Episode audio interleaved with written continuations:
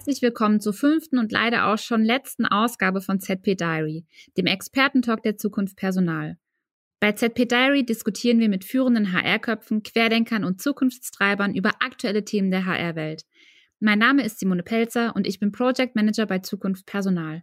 Zu Gast bei mir sind heute wieder Professor Dr. Stefan Fischer und André Häusling. Schön, dass Sie da sind. Hi. Hallo. Hallo. Hey, hallo. Unsere Podcast-Reihe hat ja insgesamt fünf Teile. Im Endeffekt sprechen wir auch unter anderem über Ihr neues Buch. Der Weg zur agilen HR-Organisation. Modelle und Praxisbeispiele für erfolgreiche Transformation. Herr Fischer, Herr Häusling, stellen Sie sich unseren Zuhörern doch gerne einmal kurz vor. Ja, gerne, vielen Dank. Mein Name ist Stefan Fischer, Hochschule Pforzheim seit 2009. Seit 2013 bin ich der Studiendekan des Masters Human Resources Management, leite auch als äh, Direktor des Instituts für Personalforschung äh, habe mich jetzt die letzten Jahre mit dem Thema Nachhaltigkeit im HRM beschäftigt und parallel dazu seit 2015 intensiver mit dem Thema Agilität, agile Organisationen. Das ist schon ein bisschen länger her, das geht schon bis in die 90er Jahre zurück, aber da kommen wir dann vielleicht noch im Rahmen des Podcasts drauf zu sprechen. Ja, mein Name ist André Häusling. Ich bin Gründer und Geschäftsführer von HR Pioneers. Freue mich auch äh, riesig hier in dem Podcast äh, dabei zu sein. Ähm, ich bin ähm, nach dem Studium ähm, in verschiedenen Unternehmen im Personalbereich gewesen, äh, unter anderem bei Webd und Fujitsu und bin 2005 das Mal mit agilen Methoden in Berührung gekommen. Und das hat dann unter anderem auch dazu geführt, dass ich 2010 ähm, eine eigene Beratung gegründet habe, die heißt HR Pioneers sind knapp 30 Leute und ähm, wir begleiten Unternehmen in agilen Transformationen und vor allem viele HR-Organisationen in der Weiterentwicklung ihrer Organisation und ihrer Instrumente und sind riesig Fan von HR, weil wir festgestellt haben, dass sie ein wahnsinnig relevanter Katalysator sind, um die Zukunftsfähigkeit der Organisationen zu entwickeln und sicherzustellen. Heute ist unser letzter Talk der Podcast-Reihe und ich würde mit, gerne mit Ihnen heute in die Zukunft des HR-Managements schauen. Wenn wir uns HR gestern, heute und morgen anschauen, was bleibt denn schlussendlich bestehen und welche Veränderungen mit Blick auf eine zukunftsfähige HR-Organisation sind denn aus Ihrer Sicht besonders wichtig? Also bestehen bleibt, dass der Faktor Mensch in Organisationen weiterhin wichtig sein wird und höchstwahrscheinlich auch in seiner Wichtigkeit noch zunimmt. Das heißt also Menschen in Organisationen, äh, die als Mitarbeitende in unterschiedlichen Rollen aktiv sind. Die Frage, die sich stellt, ist, wie HR tatsächlich organisiert sein wird, äh, um den Faktor Mensch beim besten zu bedienen und vielleicht auch die bestmögliche Experience dann auch ähm, zu übergeben. Und da gibt's verschiedene ähm, Bereiche, innerhalb derer man oder Korridore, innerhalb derer HR organisiert sein kann.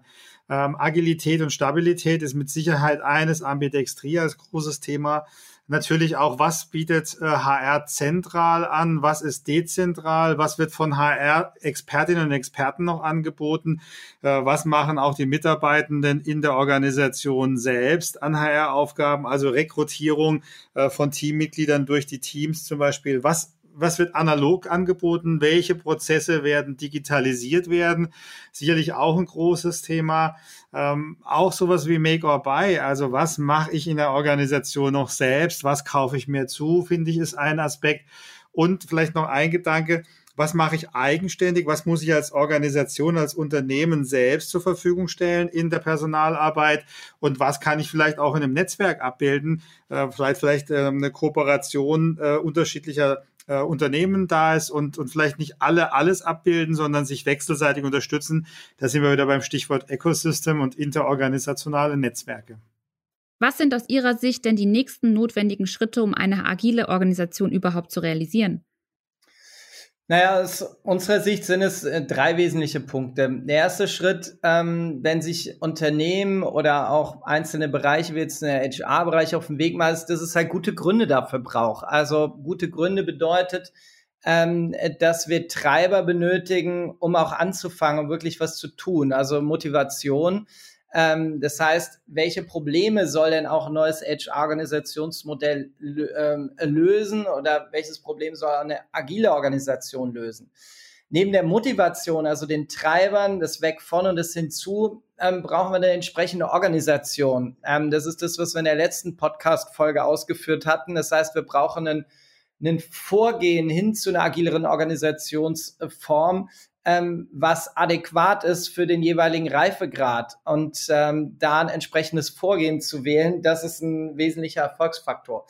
Und der dritte Punkt ist die Transformation selbst. Und ähm, da sehen wir in der Praxis, dass viele Unternehmen doch sehr zögerlich sind oder gerne einen Fünfjahresplan gerne hätten zur agilen Organisation ähm, und darüber sich schwer tun anzufangen. Und da ist unser Motto immer, machen es, wir wollen nur krasser. Es geht darum, anzufangen, loszulegen, zu lernen und Erfahrung zu sammeln. Und ich glaube, dass da viele Unternehmen und auch viele HR-Bereiche unnötig Zeit verlieren, ähm, weil sie nicht den Mut aufbringen, äh, loszulegen und anzufangen. Herr Fischer, gibt es denn überhaupt wissenschaftliche Studien, in denen Unternehmen zu einem möglichen Nutzen von Agilität? Ja, die gibt's, aber die sind nicht sehr weit äh, gestreut. Also es gibt nicht sehr viele dieser Studien. Äh, wenn man sich die wissenschaftlichen Datenbanken anschaut äh, und den Begriff Agilität eingibt, äh, dann äh, gibt's 100.000 äh, Artikel, mehr oder weniger sehr praxisorientiert. Wenn man den Begriff Evidence-Based Agile Management oder Agility eingibt, dann ist das auf einmal nur noch 40 Artikel oder 30 Artikel weltweit. Die gibt's aber auch tatsächlich ähm, Strukturgleichungsmodelle, die gerechnet werden, äh, wissenschaftlich sehr fundierte Studien mit mehr oder weniger großen Fallzahlen. Das muss man sich im Einzelfall anschauen. Mit Agilität, mit agiler Organisation als abhängiger Variable, als unabhängige Variable. Also es gibt tatsächlich empirische Forschung, auch zum Beispiel zur Frage, wie Unternehmenskultur agile Organisationen beeinflussen. Also es lohnt sich durchaus, immer mal wieder auch die evidenzbasierte Seite des Themas ähm, sich anzuschauen. Spannend äh, ist vielleicht, dass wenn man sich die weltweite Literatur anschaut, es keinen Beitrag, zumindest keinen, den ich jetzt gesehen habe, empirischen Beitrag gibt, äh, der in Deutschland ähm, publiziert worden ist, beziehungsweise der mit deutschen Daten publiziert worden ist. Das ist vielleicht noch relevanter. Natürlich kann man sagen, ja, Wissen ist ein wichtiger Punkt, Wissensmanagement, Unternehmenskultur, es gibt Beeinflussungsmöglichkeiten von Agilität. Aber ich glaube, wir haben eine Lücke, was die empirischen Beweise in Deutschland anbelangt. Wenn wir die weltweiten Beweise nehmen, kann man sagen, ja, Agilität bringt etwas. Wo steht Deutschland Ihrer Meinung nach denn eigentlich beim Thema agile Transformation, Herr Häusling? Na, wenn wir uns anschauen, wie das begonnen hat, dann äh, fing es ja damit an, dass so in dem Zeitraum 2005 bis 2010 so die ersten E-Commerce-Unternehmen angefangen haben, sich mit agilen Methoden vor allem in der Softwareentwicklung zu beschäftigen. Dann ist es so ab 2010 in, in viele IT-Bereiche, auch in den Konzernen rübergeschwappt und ähm, es wurde in vielen anderen Organisationen auch in den Folgejahren zunehmend in andere, ich sag mal, Organisationsbereiche außerhalb der, der Softwareentwicklung ähm, reingetragen, da neue Formen von Zusammenarbeit zu entwickeln, um agiler zu werden. Parallel hat sich jetzt in den letzten Jahren das sehr stark entwickelt. So seit 2015 ist stark auszuweiten auf gesamte Organisationen. Also wie sehen agile Organisationen aus? ähm, um mit dieser Komplexität und Schnelllebigkeit äh, umzugehen. Und wir sehen gerade jetzt in so einer Corona-Krise, dass wir den Begriff Disruption und Anpassungsfähigkeit, glaube ich, nicht mehr erklären müssen, sondern ähm, dass dann, dass da eine riesen Aktualität hinter diesem Thema ist.